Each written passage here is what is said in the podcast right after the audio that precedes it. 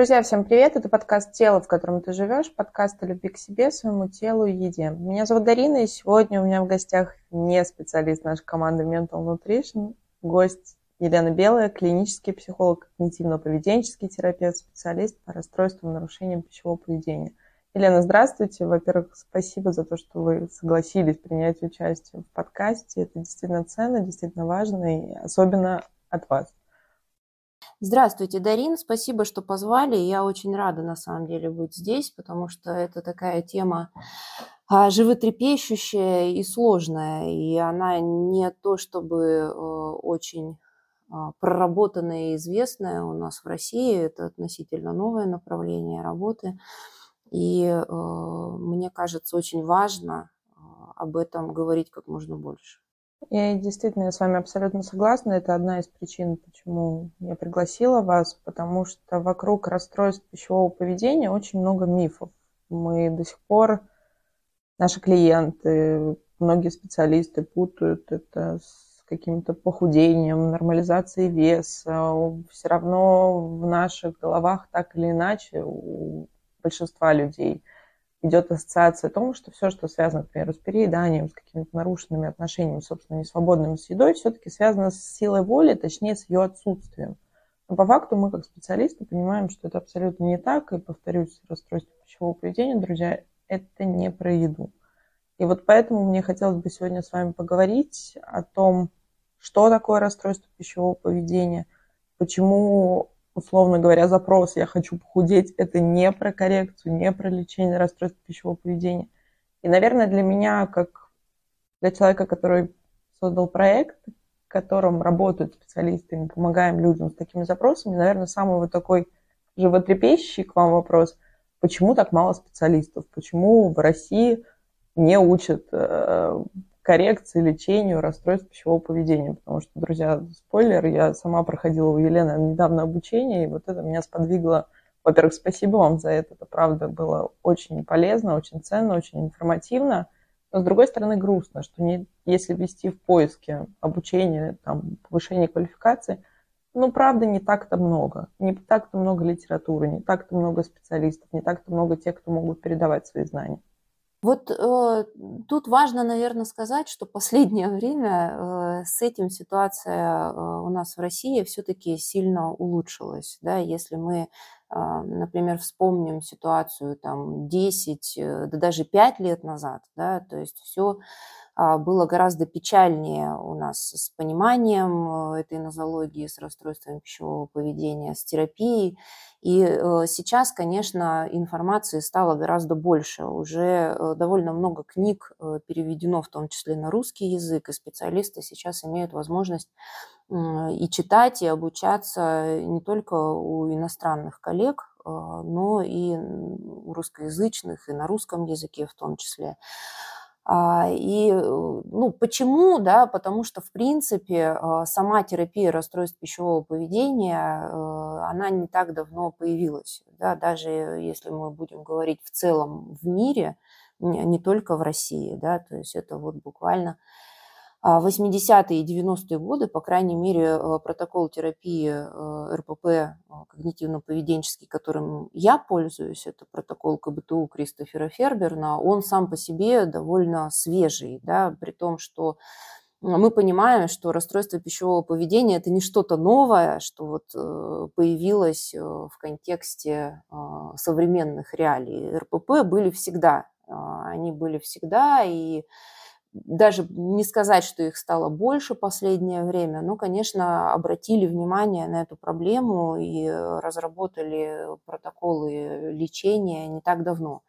И понятно, что поскольку разрабатывались они не в России, к нам они с определенной задержкой приходят. То есть вот специалисты, у которых я училась, коллеги, и коллеги, с которыми мы вместе обучались, это, конечно, все были а, обучения не на русском языке, а, потому что я проходила обучение у итальянских коллег, да, и у самого Кристофера Ферберна, кстати, доступ к лекциям его по этому протоколу может практически любой специалист получить, да, имеющий образование медицинское или психологическое. Это не так сложно. А, другой вопрос, что, конечно, тут языковой барьер играет роль, да, и то, что сейчас и супервизионных групп много, и специалистов, которые работают с РПП, это, конечно, очень хорошо. Да, и вы, и ваша команда, и много вот уже много. То есть для меня, вот я когда начинала там 8 лет назад,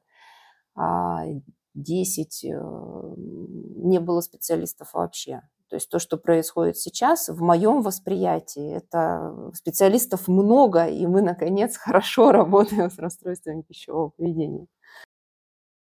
Ну вот я согласна с вами, да, действительно, это колоссальный скачок, потому что ну, еще пять лет назад об этом как-то, во-первых, об этом стыдно и сейчас как-то говорить, и вот все-таки наши самые интимные отношения, одни из самых, это отношения с едой, и все равно с темой запроса именно расстройства пищевого поведения, это как-то вот все равно такая сакральная тема, очень аккуратная, потому что вот действительно у нас поднимается какое-то подсознательное, автоматическое чувство стыда, вины, я виноват, что так происходит. Нам проще расписаться в любом другом синдроме, заболевании, в чем-то еще. Главное, чтобы это не было связано с тем, как будто бы где участвует сила воли.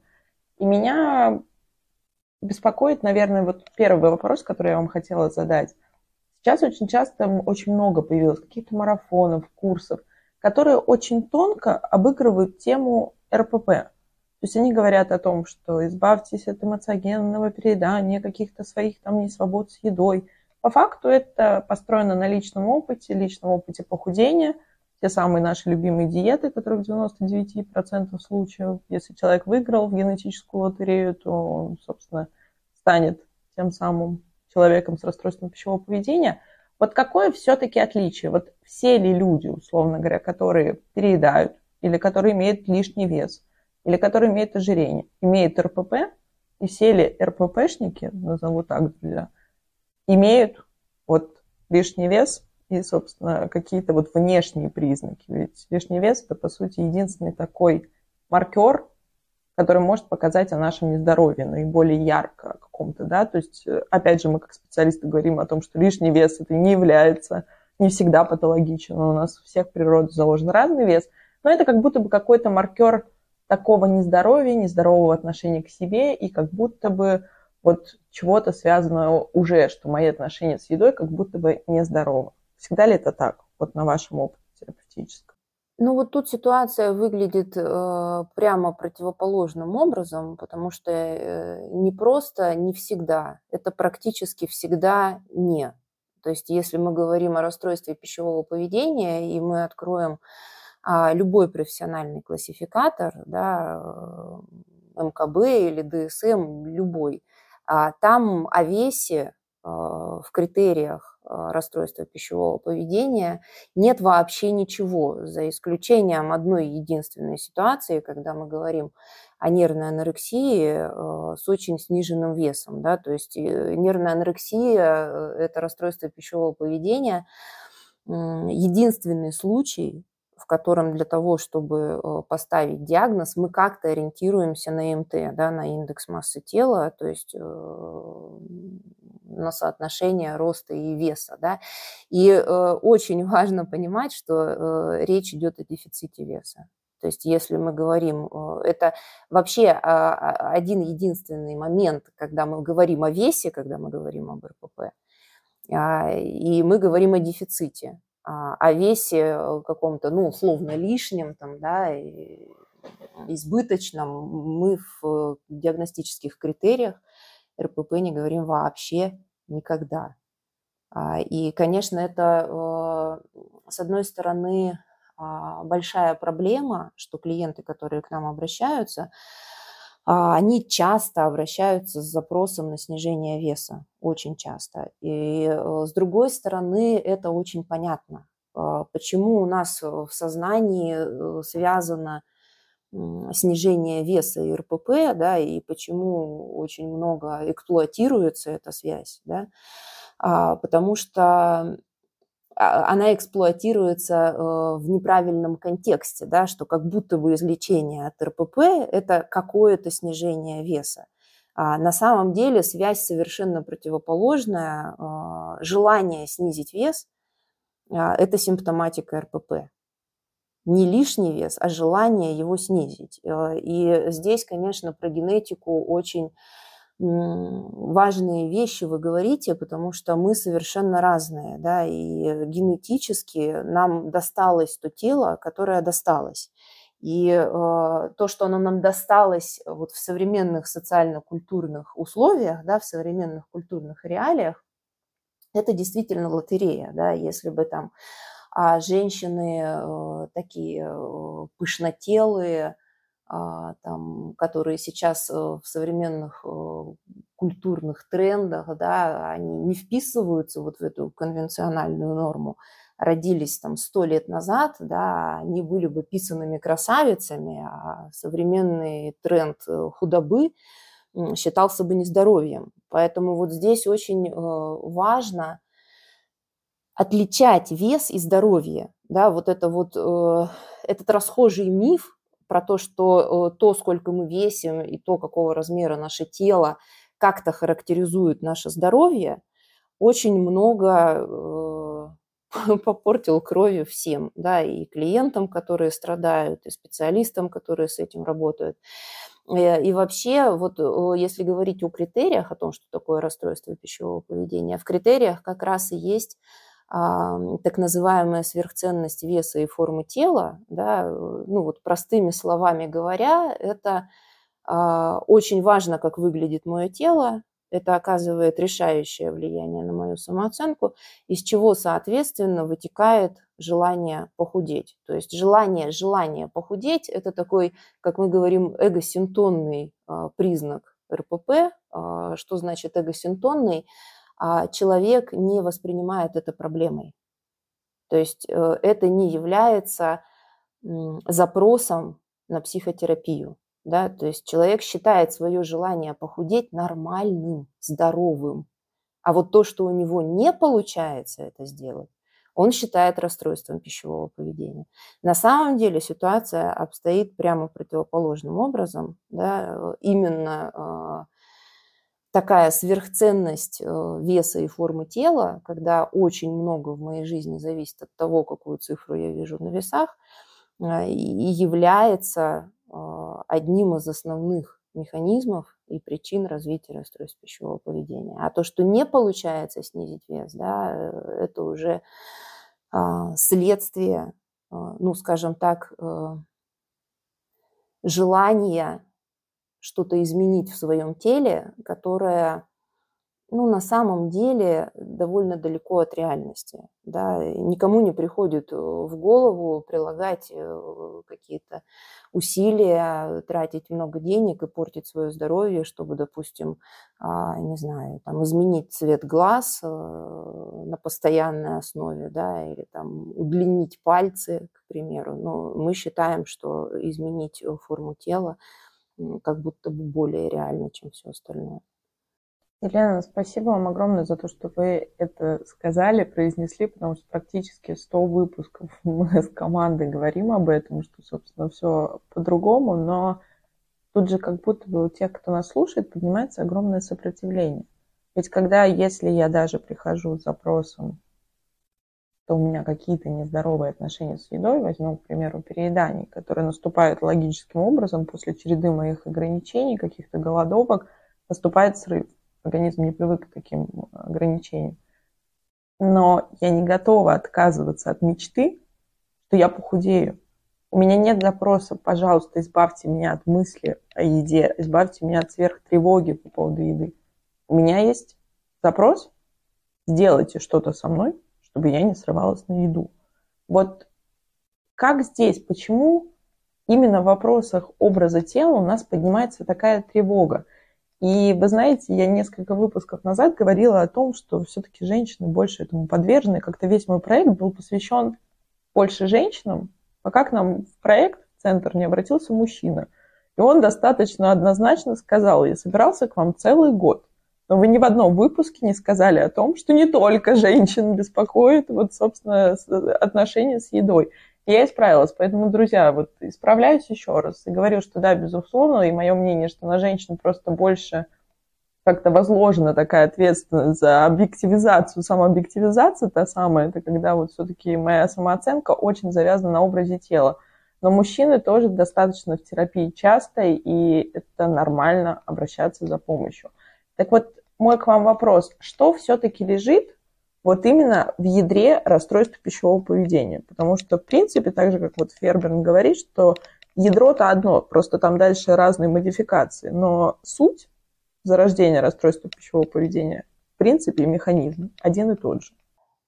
Вот как раз если мы говорим о весе, о форме тела, о снижении веса, да, э, мы по сути и говорим о ядре э, любого расстройства пищевого поведения, будь это нервная булимия, анорексия, приступообразное передание, а, будь это женщины или мужчины. На самом деле а, в мужском варианте РПП отчасти а, даже большая проблема, э, потому что очень много стыда вокруг этой темы, э, ну, у женщин понятно, но у мужчин тоже, да, то есть если э, все-таки про женщин сейчас очень много говорят, да, что это вот такая распространенная проблема и есть сложности, а, то про мужчин действительно часто это замалчивается, да, и через вот такое видение, что это какая-то женская проблема, а создается впечатление у мужчин, что со мной что-то не так. Я на самом деле очень много работаю именно с клиентами-мужчинами с расстройствами пищевого поведения. И я практически от каждого первого э, слышу про то, что э, я думал, я такой один. Я думал, мужчины таким не болеют. Да? И э, с этим, конечно, очень много связано ощущение, что со мной что-то не так, я какой-то не такой, э, и очень э, трудно обратиться к специалисту э, вот с этой проблемой. И если говорить о том, что лежит в основе любого расстройства пищевого поведения, это, конечно, а, ну, вытекающее из предыдущего сказанного, да, желание быть каким-то таким. Мы все хотим, чтобы у нас было ощущение, что с нами все в порядке, что мы окей. Да, э, это база, без которой мы э, не можем чувствовать себя хорошо. Да, это естественное человеческое стремление быть в порядке, быть молодцом. Да, и, конечно, тут речь идет прежде всего о самооценке. Когда я сама себя оцениваю что со мной все нормально, да, может быть, это не какая-то сверхсамооценка, да, что там я самая гениальная, самая там лучшая, самая красивая, но, по крайней мере, со мной все в порядке, со мной э, не происходит ничего такого, за что, э, чего мне стоило бы стыдиться. И э, здесь почему такая проблема про тело, а, очень силен современный культурный миф, а, про то, что мы можем с этим что-то сделать. Мне кажется, вот э, это очень важный момент, да, э, потому что про многие, вообще вот современный тренд, да, э, который очень деструктивно влияет на психику любого человека, это тренд изменений. Быстрее, выше, сильнее, а сейчас мы накоучим вам чего-нибудь, перекоучим, да, и сделаем вас э, самым там, продвинутым в любой области, в которой вы бы не захотели, да. Если у вас э, чего-то нет, вы, значит, просто плохо постарались.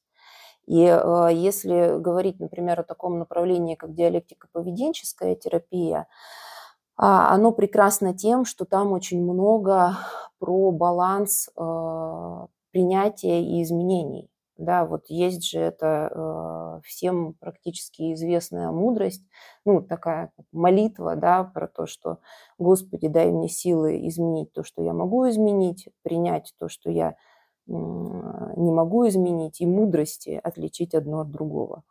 И мне кажется, это очень важно, потому что мы буквально из-за каждого угла сейчас слышим про то, что ты можешь изменить все, что угодно.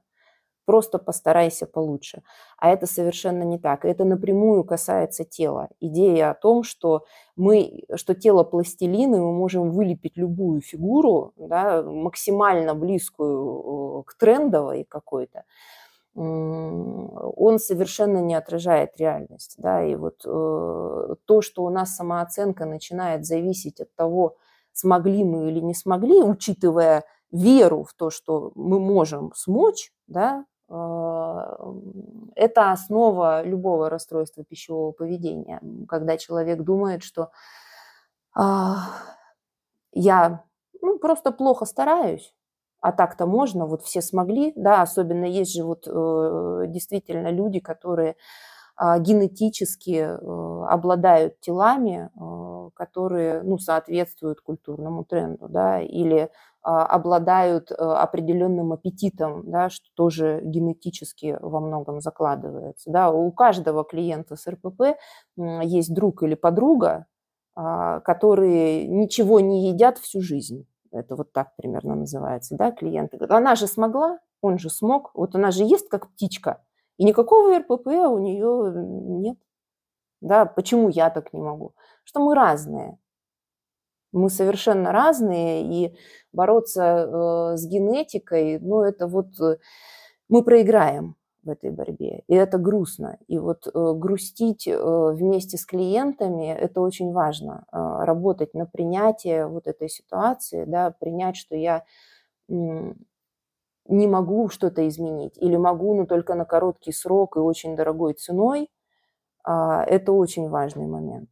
Потому что это правда ужасно обидно. Ужасно обидно не иметь а, чего-то, что имеют другие.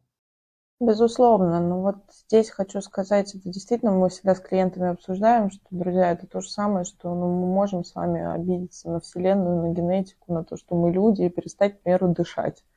И вот тут вопрос как бы выгоды, всегда есть цена. Вот за все, что мы с вами делаем, за любой выбор есть цена. И тут вот важно именно, я абсолютно с вами согласна, принять, прожить, что какие-то моменты мы не можем изменить, какие-то моменты даются нам как данность. Но тут же есть вот такая хорошая уловка нашего социума, наших соцсетей, вот этого успешного успеха, о котором как раз-таки говорите вы, о том, чем я говорила в начале, что меня пугают вот эти марафоны «я смог», и ты сможешь, и все вы сможете за три дня на 20 килограмм, а потом случается жизнь, происходит естественный срыв, происходит разочарование.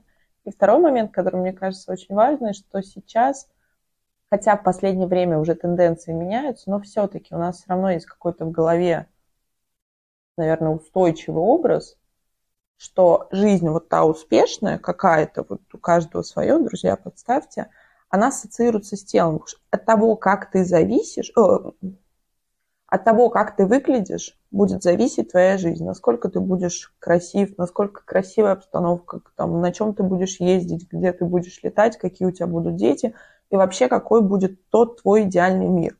И получается, в принципе, если зайти сейчас там, в любую соцсеть, там тот же Инстаграм, Достаточно посмотреть пару каких-то роликов там, или, я не знаю, фотографий кого-то, неестественно, наш мозг отказывается думать о том, что это может быть фотошоп, это может быть что угодно, какие-то там корректоры, которые сейчас делают вообще невообразимые вещи. И все, моя самооценка на нуле, потому что вот человек может родить пятерых детей, там, не знаю, быть еще в лучшей форме, чем до самых первых родов, влезть в джинсы, которые подходили ей в 10, друзья, я утрирую, а я не могу. И какая здесь реакция? То есть тут реакция, либо я буду стараться еще больше, и это просто оттягивает процесс, да, когда срыв неминуем, либо я сорвусь прямо сейчас под эгидой Горена все синим пламенем, я так и думала.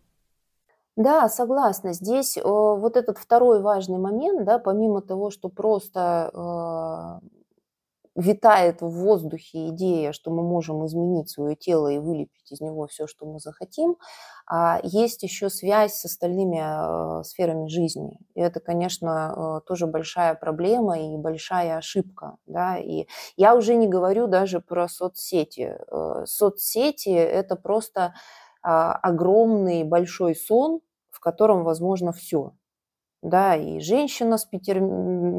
с пятью детьми, да, карьерно успешная, зарабатывающая миллиарды, а при этом имеющая какую-то э, фигуру, которая считается эталоном да, в современном мире. А я бы вообще, э, вот честно, даже обсуждать это не хочу. Да? То есть вот э, социальные сети – это виртуальная реальность, вот эта игра, в которой возможно все. Да? Делать какие-то выводы о реальной жизни, потому что мы видим в соцсетях, а, ну, это не просто неблагодарное дело, да, это заведет нас так далеко, что мы потом будем выбираться из этого неизвестно сколько времени и неизвестно сколько потратив на это ресурсы. Но даже если не брать э, соцсети, да, все равно а, то, что мы видим вокруг, да, как будто бы ну, среди реальных людей, да, своих знакомых, там, каких-то коллег по работе, э, в принципе, там, людей, с которыми мы даже мимолетно общаемся.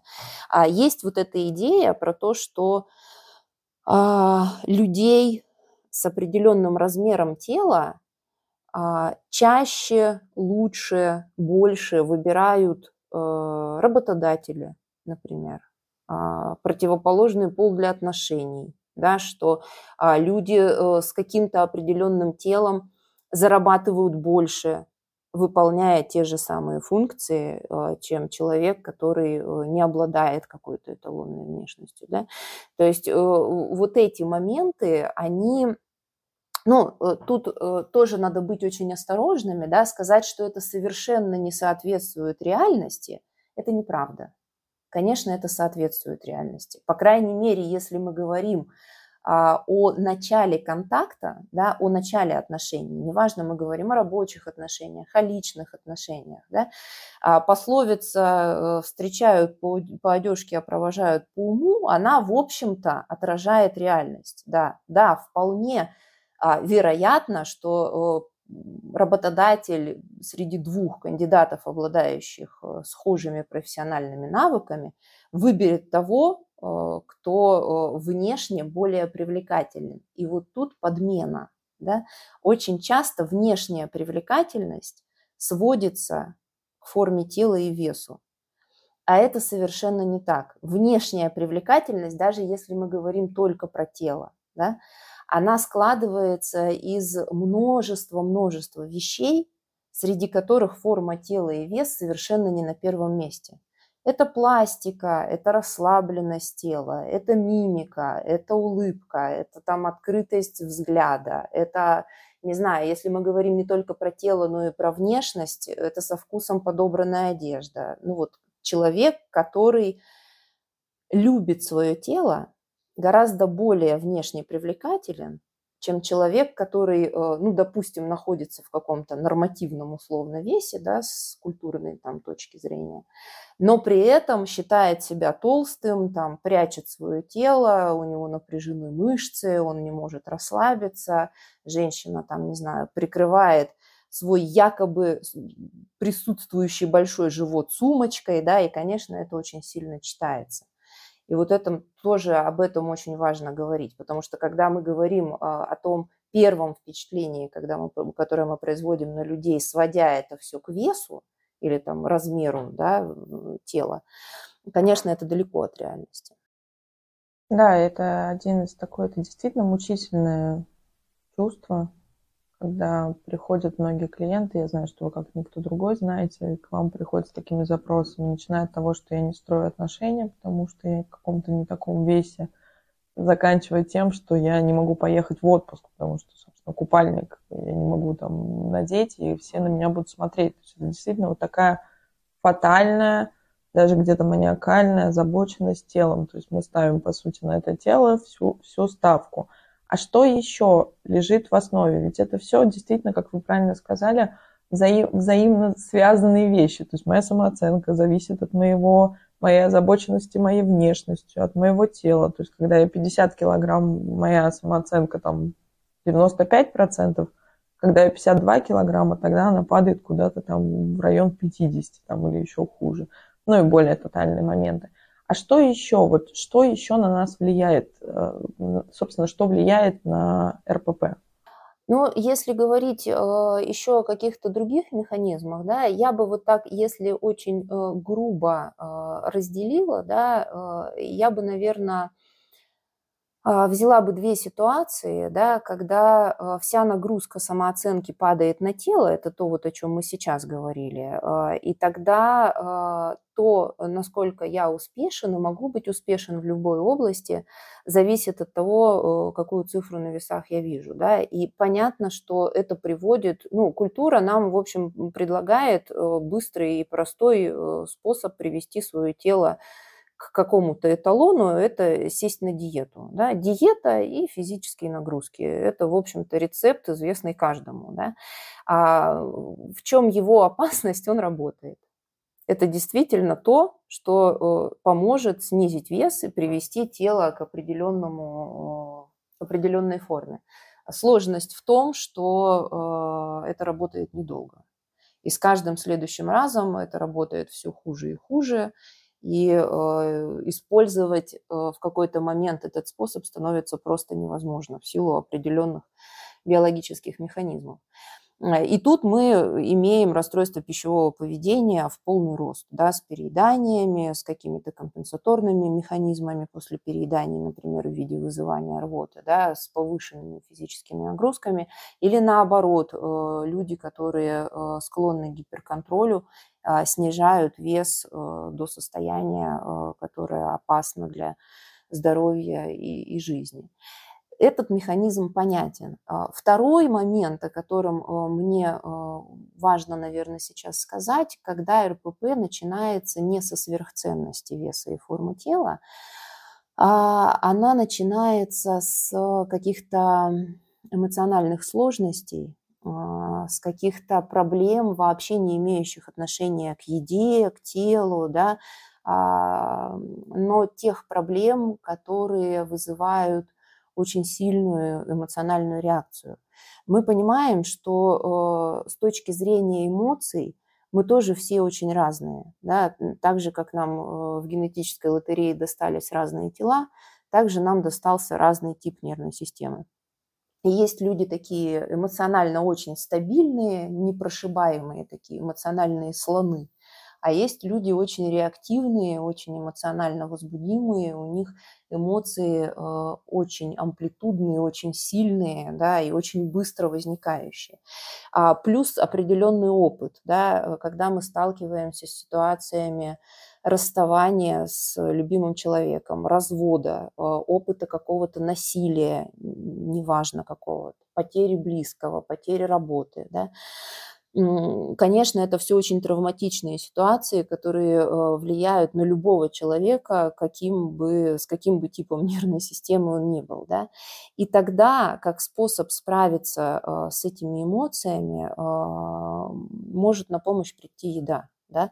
Вот э, те ситуации, которые я описала, это только один вариант. Второй вариант э, это наоборот такие ну, хронические какие-то э, эмоции, которые мы не знаем а, как себе с которыми помочь, да, то есть когда а, какое-то такое депрессивное состояние, да, тревожное состояние, когда мы долго находимся в неприятной ситуации, и у нас нет никакой возможности ее поменять. Ну, например, нелюбимая работа, да, когда человек э, приходит вечером, и он настолько устал вот от этой деятельности, которая ему не нравится, но сил как-то себя порадовать активно у него просто нет, да, очень простой способ доставить себе удовольствие – это что-то съесть.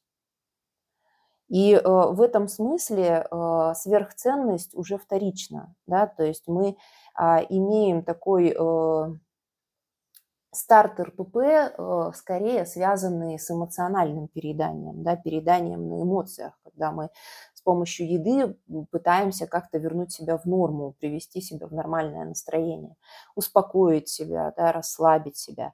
И, конечно, как следствие э, происходит набор веса. И э, часто это происходит незаметно для человека, который вообще никогда весом не заморачивался и не следил. Да? Я там всегда весила 70 килограмм, а тут за год оглянуться не успела, уже 85. Да, как это случилось? И вот тут начинается э, ситуация, которую мы обсуждали до этого, да, фиксация на теле. Что произошло? Я поправилась, это плохо, нужно срочно похудеть, да, и запускается э, уже известный нам механизм РПП. Поэтому резюмируя, наверное, вот э, два основных момента, которые на нас влияют, да, это требовательность к телу, и вера в то, что его можно на постоянной основе как-то существенно изменить относительно генетической заданности, а, и э, какие-то сложные с эмоциональной точки зрения ситуации, особенно важно это для эмоционально э, реактивных людей, а, с которыми не получается справиться другими способами, и люди используют для этого еду. Елена, спасибо, что, во-первых, что вы рассказали. Это действительно очень интересно, это действительно очень важно. Понимать механизмы. Собственно, друзья, видите, неважно, с какой стороны мы заходим в наш РПП, все равно это так или иначе связано с аспектами, не связанными как таковыми с едой. Это все-таки связано с нашей эмоциональной регуляцией, и это связано с нашей самооценкой, это связано с тем, как мы вообще взаимодействуем с миром и людьми, рядом с которыми мы живем, прежде всего с собой. Если вот говорить про механизм РПП понятен, и да, действительно, еще раз спасибо, что вы сказали про компенсацию. Очень часто считается, что булимия – это не способ компенсации, что это такое отдельное заболевание. Вот я на своем терапевтическом опыте все-таки уверена, что это как способ избавиться от, от вот этого цикла. То есть основной у нас цикл качели – это все-таки диета, срыв, либо ограничение, срыв. Потому что, друзья, еще раз напомню, что ваше тело – не в курсе, что вы готовитесь к, там, не знаю, встрече выпускников, дню рождения мамы, юбилею, поэтому купили платье на 4 размера меньше, чтобы все обзавидовались. Ну, собственно, организм хочет жить. И так или иначе, как бы эти механизмы работают. А вот вопрос. Генетическая лотерея, мы с вами сказали про тело. А есть ли генетический компонент, насколько он большой? В вопросе расстройства пищевого поведения. Ведь вы сказали о том, что, к примеру, мы все проживаем определенные этапы в нашей жизни. И, безусловно, каждый из нас проходил какие-то кризисы, какие-то сложные ситуации, да, там, начиная действительно от начальника на работе, который вам, вас не устраивает, там, заканчивая тем, что вы мама, и, собственно, вы действительно устаете в тот период, когда ваши дети растут, это нормально. Но почему-то один человек выбирает этот способ адаптации к тем условиям, к тому миру, в котором он живет, а другой человек этого способа не выбирает. Вот как здесь, что, что здесь работает, и как здесь понять, выиграл ты в эту лотерею или не выиграл? Ну, э, генетический фактор, конечно, имеет место быть, э, когда мы говорим э, про этиологию РПП, да, то есть э, понятно, что опыт э, ограничений в питании, тот или иной, да, э, имеют ну, практически все люди, так или иначе. Да, если мы там поспрашиваем, да, кто-то когда-то пытался э, что-то такое особенное сделать со своим питанием, да, даже если это не была какая-то диета, все равно это были какие-то пищевые эксперименты в подростковом возрасте, в более позднем возрасте, просто потому, что это культурный аспект да, вплоть до того, что это модно что-то такое делать со своим питанием, да, и э, мы встречаем ситуации, даже когда люди совершенно без расстройства пищевого поведения, да, без желания снизить вес, как-то экспериментируют со своим питанием, что-то едят или что-то не едят, а, и э, разовьется РПП, конечно, далеко не у всех, да, то есть вот э, опыт э, ограничений имеют все, выходят в расстройство пищевого поведения, конечно, не все. Сказать, что есть вот ген РПП, ну, конечно, нет. Да, э, нет такого гена, но э, есть определенные факторы, которые принимают в этом участие. Да, э, по крайней мере, э, если мы говорим о нервной анорексии, да, это абсолютно точно так. Это связано э, с тем, что у человека генетически регуляция э, сытости и голода действуют не так, как у большинства людей. И это действительно генетически заданный параметр. А мы все, когда голодные, мы сначала испытываем прилив сил, а потом спад. А это биологический механизм, да, когда животное голодно, ему нужно э, ну, какой-то ресурс энергетический э, использовать для того, чтобы поймать ну, добычу, там, найти где-то себе еду. Да? Но долго мы не можем э, в этом состоянии находиться, потому что уже э, работает резерв э, организма. А, но есть ситуации, в которых люди при голоде очень долго испытывают прилив сил. Это генетически заданный параметр. А, есть такая версия про то, что это было нужно для того, чтобы вот некоторые члены племени, обладающие вот этой уникальной способностью, могли племя которая находится в условиях голода, да, привести э, в другое место, где э, есть пища, да, то есть эти люди на своем вот этом э, приливе сил уходили далеко, находили место, где есть еда, возвращались и племя уводили уже конкретно в это место. Но это единицы, да, это люди, которые а, от голода испытывают удовольствие. И как раз это люди, которые высоко вероятно в случае ограничений разовьют анорексию, потому что они будут испытывать э, эйфорию, прилив сил да, на голоде. Это такой очень желанный момент. Да, если люди, которые переедают, э, используют переедание для регуляции эмоций, да, им становится хорошо от этого, то люди, которые склонны к анорексии, они используют голод для регуляции эмоций. Да, они когда голодны, им хорошо наоборот.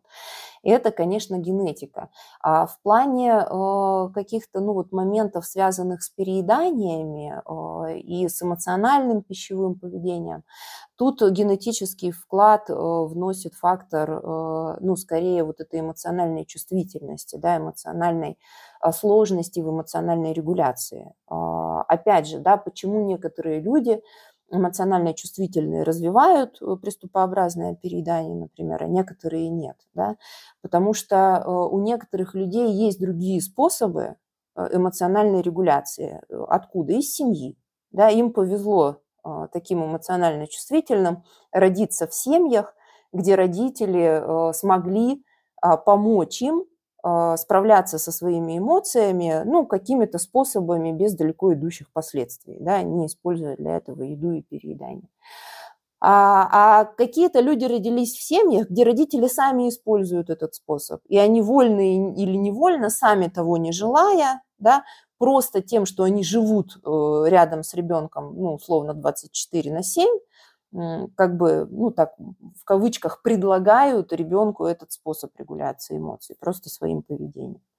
Поэтому здесь, ну, воля случая, да, генетика, родители, это очень такая, ну, комбинация факторов, да, которая в итоге приводит к тому, что человек болеет.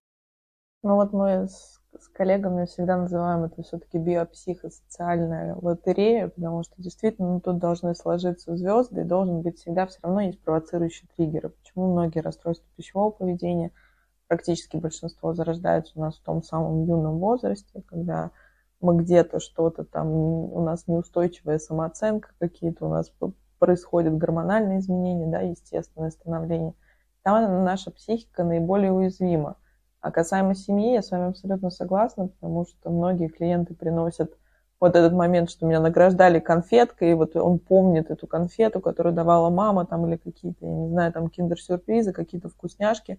Точно так же мы наказываем, собственно, что там месяц без сладкого. И как-то это казалось обыденность. Но по факту вот эти механизмы, мне кажется, знаете, как капля за каплей – и тут происходит какой-то эмоциональный триггер, ну и, собственно, рассвет расстройства пищевого поведения. И действительно вот страшно, что, во-первых, коморбидность, то есть это то самое, что у нас мы параллельно получаем и, и другие какие-то, и те же зависимости, в том числе саморазрушающее поведение. И с другой стороны, это же несет не только психологические последствия, но и физические, будь там начиная от повреждения зубов, э, проблем со здоровьем, и там сердечно-сосудистая система, все что угодно. То есть это действительно не шутки. А у нас почему-то как-то в России об этом стали сейчас говорить, но это выглядит как будто бы, знаете, чье-то признание. Многие стали просто рассказывать свои истории, делиться. А раньше это как будто бы очень социально одобряемо было, то, о чем вы сказали, что на диете сидеть было модно. А кто-то, условно говоря, этой диеты и ограничительного питания придерживается, в принципе, всю жизнь. Просто он генетически, как я считаю, потому что по-другому, наверное, наша психика и тело не выдержит, просто склонен к тому, ему комфортен этот уровень как бы ограничений, который он на себя накладывает. И вот может быть, есть так вкратце, это не тема нашего сегодня выпуска, но, может быть, есть какие-то ваши рекомендации, потому что я знаю, что многие нас слушают, у кого есть дети, и очень много тревоги вокруг этого. Как понять, как не пропустить тот момент, когда у моего ребенка может появиться расстройство пищевого поведения. Особенно эта тревога поднимается у тех, кто сами имеют в анамнезе, либо проходят терапию расстройства пищевого поведения. Это, в принципе, объяснимо. Ну, вот э, это как раз вопрос, который уже содержит ответ. Да, в плане рекомендаций я бы здесь рекомендовала э, на два момента обратить внимание. Первый момент – это, конечно, на себя. Да, вот если родители обнаруживают у себя какую-то тревогу э, за детей, первое, что нужно сделать, э, это посмотреть на себя. Да, а что происходит со мной, все ли в порядке с моей жизнью, да, как у меня в этом вопросе, ну или не обязательно в этом вопросе, в целом, как я живу, да, доволен ли я, счастлив ли я, да, прежде чем э, заниматься счастьем, здоровьем и комфортом ребенка. Да? Ну, это принцип кислородной маски в самолете. С РПП та же самая история. Хорошо, если человек э, знает, что у него расстройство пищевого поведения. Прекрасно, если он проходит терапию. Вообще замечательно, если он ее прошел, и у родителя расстройство пищевого поведения в ремиссии. Да? Я думаю, здесь э, рекомендовать родителям на что обратить внимание, не имеет никакого смысла. Родители и так прекрасно знают, на что обратить внимание, потому что они обращают это внимание, когда э, следят за тем, что происходит с ними. Да? То есть после любой терапии, э, ну, как бы после терапии любого РПП, да, человек получает четкое представление на какие сигналы нужно обратить внимание, да, чтобы РПП э, вновь не подняло голову, да, и чтобы не уйти в рецидив. Поэтому на то же самое смотреть и у детей. Если, например, э, есть э, понимание, да, что там, у родителя расстройства пищевого поведения нет, да, или оно в ремиссии, но при этом а, есть какие-то особенности в питании детей, да, вот такая ситуация тоже может быть. Здесь на что а, важно обратить внимание. Ну, во-первых, а, ест ли ребенок свободно, да, то есть если мы говорим о каких-то расстройствах пищевого поведения, возникающих в детском возрасте, например, орфит, да, это вообще генетическое во многом расстройство пищевого поведения, а, избирательное пищевое поведение, да, то есть это ребенок, который ест очень э, небольшое э, количество продуктов, да, от всех остальных продуктов отказывается. Да? То есть вот какие-то такие моменты, если вы видите э, у своих детей, на это, конечно, стоит обратить внимание. Чем раньше родители обратится к специалисту с этим вопросом, тем легче будет справиться с этими проблемами ест ли ребенок э, спокойно в присутствии других, прячет ли он еду. Да? То есть тут даже вопрос не в том, что ребенок ест, насколько регулярно, ест ли ребенок овощи. Да? Это вообще все по большому счету не важно а, в контексте РПП, если мы говорим об этом. Да?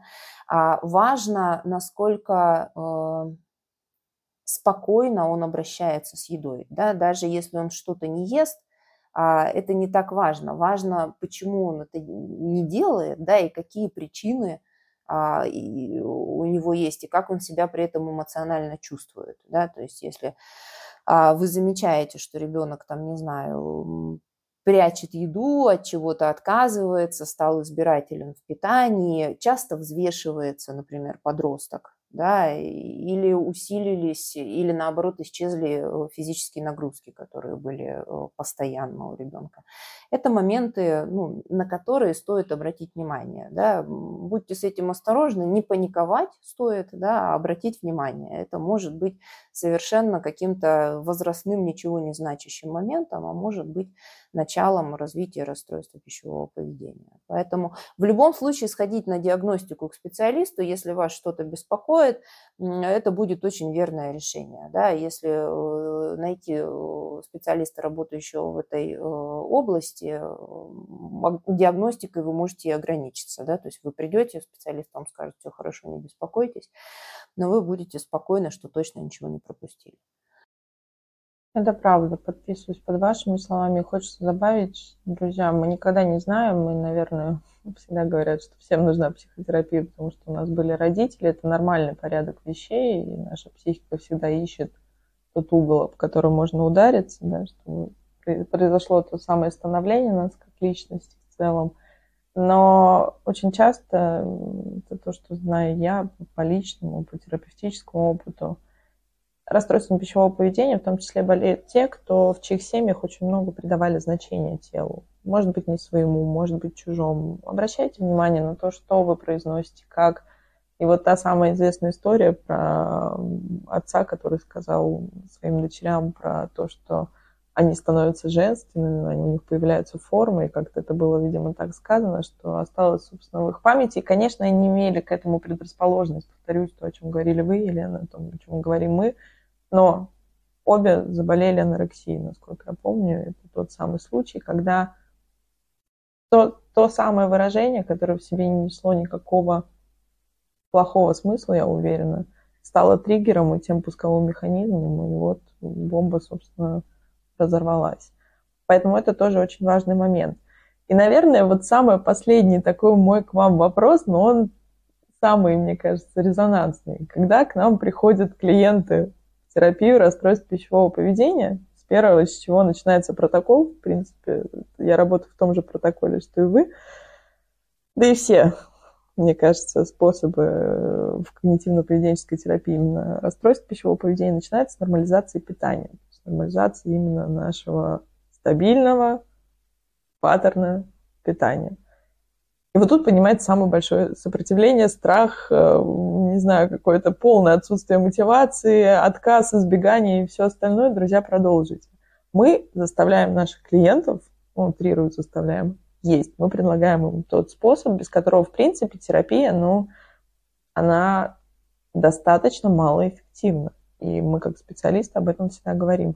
Вот как здесь, вот как вы работаете, мне важно, наверное, ваше просто экспертное мнение. То есть это действительно проблема, и я понимаю страх клиентов, я понимаю сопротивление, по сути, все то, во что они верили, что, по сути, стало причиной да, того, что они имеют в том числе, мы хотим у них как будто бы в одночасье забрать, потому что это действительно такое директивное указание достаточно о том, что питаться нужно, питаться определенным образом. И, собственно, все, убирать все ограничения, вокруг которых много тревоги, стыда, страха и всего остального? Вот это отличный вопрос. А, у нас э, в протоколе а, есть плохая новость, мы не худеем людей. Да? То есть, когда к нам приходят люди похудеть, а, это большое разочарование. Да? Большое разочарование что мы сделаем все, да, и я так прямо говорю клиентам, я сделаю все, чтобы вы не похудели течение четырех с половиной месяцев этого протокола и последующих как минимум полугода.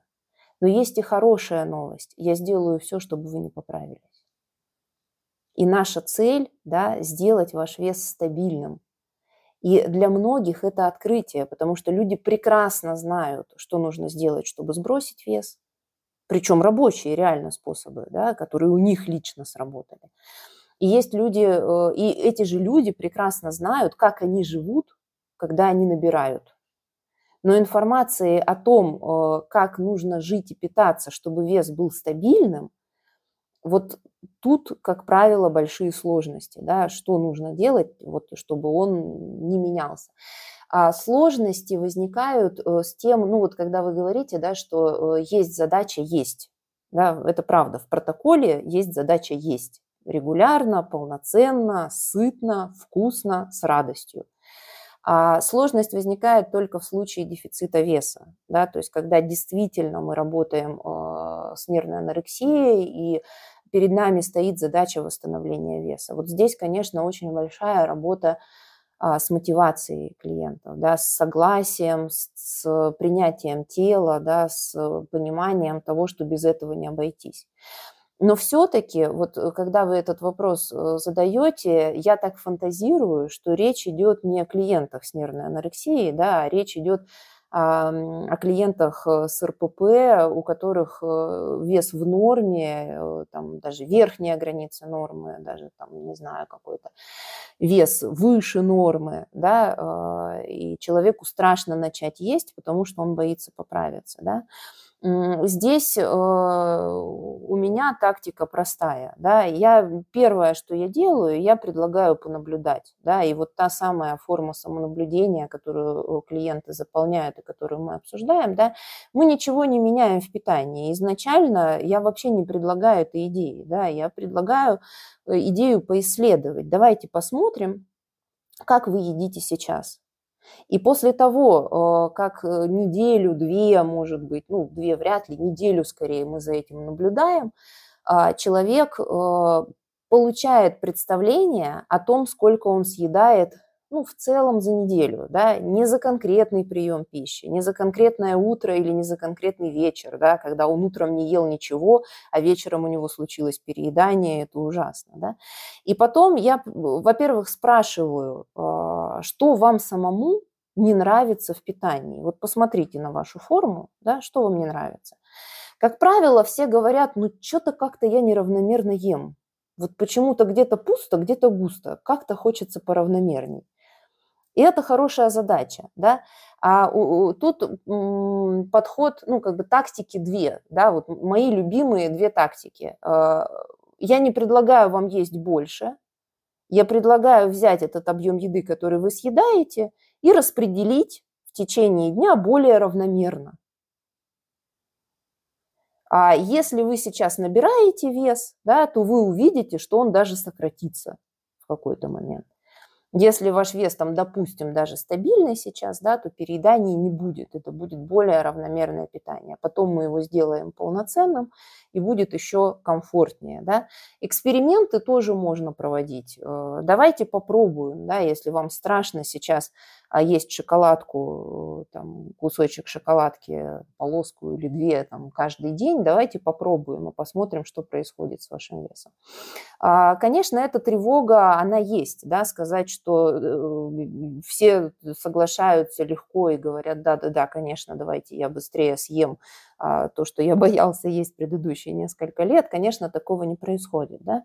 Но, в принципе, помощью определенных техник э, эту тревогу можно преодолеть. Конечно, мы начинаем это делать плавно, постепенно, и только опыт. Да, сделать первый шаг, и потом, получая свой личный опыт, человек убеждается, да, что ничего страшного не происходит. Можно есть все и не набирать при этом вес. Ну да, это действительно такая наша самая большая иллюзия и заблуждение, которое, в принципе, в терапии мы развенчиваем. И, друзья, хочу еще раз напомнить, что вот тот самый дневник самонаблюдения, о котором мы говорим с Еленой, это никак не связано с дневником питания, к которому мы привыкли, с приложениями Fat Secret, там что-то еще. Сейчас я посчитаю все калории. Боже, я забыл забить там капучино, и я выпила его на обычном молоке, а не на каком-то волшебном. Вот здесь поднимается очень много тревоги, когда приходят клиенты, потому что изначально-то все-таки мы бежим, даже в том числе с РПП, и я просто это знаю по нашему центру, что обращаются сначала не к психологу, обращаются сначала к диетологу, к нутрициологу, мне бы похудеть. И поэтому мы уже измучены, научены подсчетом калорий. И, друзья, это абсолютно другое, другая задача у этого дневника самонаблюдения. Наша задача понять, как взаимодействуют ваши мысли, чувства, действия по отношению к еде. То есть что происходит до. Я всегда прошу слушателей всех, что если происходит переедание, хотя бы попробуйте отследить этот момент, что произошло до, что происходит. Либо вы действительно не доедали, и когда вы не едите целый день, это логично, что тело просто банально хочет есть, когда вы приходите там с 9-10 часового рабочего дня, в течение которого вы пили только кофе. Либо что-то за этим есть глубже. И вот это уже работа как раз-таки, собственно, психотерапевта, того специалиста, который вас сопровождает в этом вопросе. Очень важный момент про дневник самонаблюдения. Да, э, в дневнике самонаблюдения мне и всем вот коллегам, которые работают в этом протоколе, вообще не важно, сколько калорий вы съели. Вообще не важно, сколько весила еда. Не важно, что там было. Ели вы сладкое, или ели вы соленое, или ели вы овощи, или что-то жирное, или фастфуд. Да? А, сколько это было, это, это важно постольку поскольку, да, то есть это фиксируется, но это не самое главное. Самое главное а, в, этом, в этой форме, да, а, как вам было, как вам с этим. Вы приходите к психологу, да, к психотерапевту, вы приходите говорить о том, что происходит, что вы чувствуете, что вы думаете, да. Вот э, то, как вы питаетесь, э, это просто часть вашей жизни. Да? Самое важное, а, как вам с этим живется, какие эмоции вы испытываете, да? какие мысли вы думаете, что с вами происходит по этому поводу. Вот э, это основная цель этой формы самонаблюдения. То есть мы наблюдаем а, за душой, а не за едой. Потрясающая фраза. Это так и есть. Это цель принципе, вообще, мне кажется, каждого специалиста в этой области, чтобы те, кто к нам обращались, э, собственно, нашего проекта, чтобы каждому было комфортно и счастливо жить в своем теле, которое вот то, с чего мы с вами начали, мы выигрываем генетическую лотерею. А дальше вот что мы с ним делаем, это уже наш выбор и наша ответственность, которую тоже хочется вернуть в этом месте. Потому что мы, мы вольны выбирать, соблюдать протокол, обращаться за помощью, либо этого не делать. И у каждого своя история, свой способ адаптации к этому миру. Где-то экологичнее, где-то не очень. Елена, спасибо вам огромное за действительно потрясающую беседу. Я думаю, что всем мне было потрясающе интересно. Я думаю, что нашим слушателям полезно, интересно. И я очень рада была услышать ваше мнение, потому что действительно все-таки настаиваю, не так много специалистов в области расстройств пищевого поведения, которые действительно хочется и можешь доверять. И это правда важно, чтобы мы об этом больше говорили, чтобы была какая-то понятная, доступная информация, не разрозненная, и чтобы нас не уводили в какие-то другие дебри, потому что все равно об этом есть очень много мифов сейчас. Спасибо большое, рада была поучаствовать. И всем хочу сказать, э, если вас что-то беспокоит, э, не откладывайте, да, идите к специалистам, собирайте информацию. Это очень важно. Важно, чтобы вы не оставались э, с этим в одиночестве. Это действительно просто проблема, которую можно решить и сделать так, чтобы это был действительно выигрыш в генетическую лотерею. Да? Мы э, получили тело при рождении, и это выигрыш. Оно у нас есть, и с помощью него мы можем получить массу удовольствия. Друзья, это был подкаст «Тело, в котором ты живешь». Пока-пока.